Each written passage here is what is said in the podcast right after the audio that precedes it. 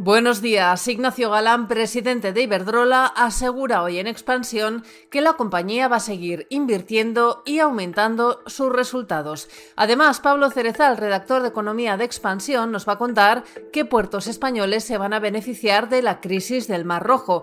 Y les hablaremos también sobre la búsqueda de socios que ha emprendido BlackRock en España.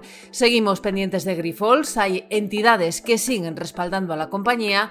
Y desde China nos llega la noticia de que la población del país se contrajo en más de 2 millones de personas el año pasado.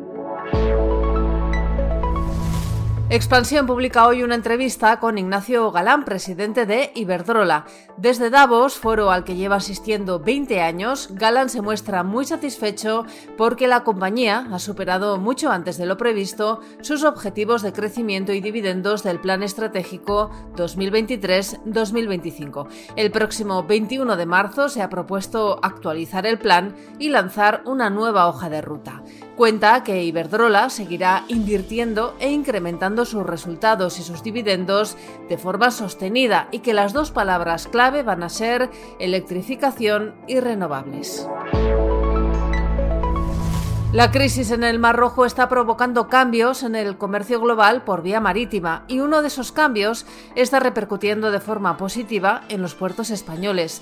Pablo Cerezal, redactor de Economía de Expansión, buenos días. ¿Qué puertos son los más beneficiados? Buenos días, Amaya. Algeciras y Valencia son las principales vías de entrada por mar para los productos extranjeros, con cerca del 35% de la capacidad de toda España, y también son los principales candidatos a beneficiarse por el cambio en las rutas comerciales, junto con los puertos del Atlántico. De hecho, el último cierre del canal de Suez, hace tres años, derivó en un fuerte incremento de las operaciones en estos puertos. Sin embargo, la falta de inversiones en los últimos años puede hacer que el aumento de actividad no sea tan intenso como en otros puertos europeos, como Marsella, Génova o Rotterdam. Incluso Tánger, en Marruecos, puede captar buena parte de estos flujos comerciales para luego redirigirlos hacia Europa en buques de menor tamaño. BlackRock, la mayor gestora del mundo, busca nuevos socios para potenciar su negocio de mercados privados en España. La firma quiere llegar a un mayor número de inversores a través de sus fondos de capital riesgo y se quiere convertir en un actor relevante. A finales de 2023, BlackRock abrió sus productos de capital riesgo a otro tipo de inversores a través de un acuerdo estratégico de distribución con Bestinver. Pero BlackRock, que tiene activos en fondos tradicionales en España valorados por encima de los 40.000 millones de euros, quiere llegar a más clientes. Hoy también les contamos que entidades como Santander o Barenberg han dejado intactas sus valoraciones sobre Grifols tras la crisis desatada por el informe del bajista Gotham City Research. En Estados Unidos, el Senado ha aprobado esta madrugada un proyecto de ley con el objetivo de evitar el cierre administrativo por falta de fondos antes de la fecha límite prevista para finales de semana. Y en China, el número de habitantes se redujo en unos 2,08 millones el año pasado, según datos oficiales publicados por la Oficina Nacional de Estadística. El dato supone el segundo año consecutivo de contracción.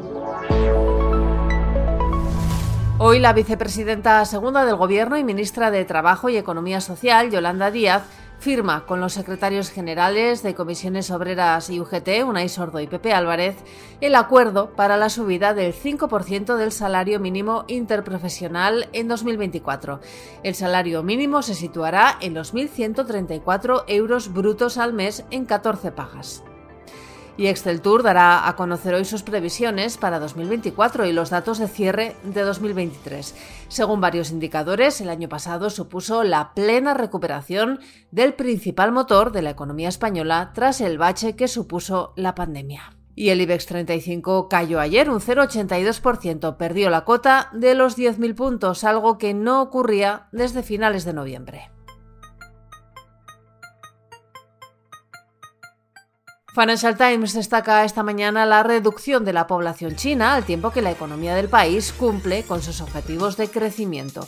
Y también nos cuenta que Nikki Haley, aspirante a la candidatura republicana para las elecciones presidenciales de este año, ha elevado el tono de sus críticas a Donald Trump. Haley quedó tercera en el caucus de Iowa.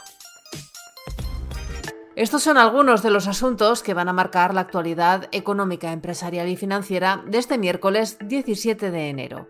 Soy Amayor Maichea y han escuchado La Primera de Expansión, un podcast editado por Tamara Vázquez y dirigido por Amparo Polo. Nos pueden seguir de lunes a viernes a través de expansión.com, nuestras redes sociales y las principales plataformas de podcast.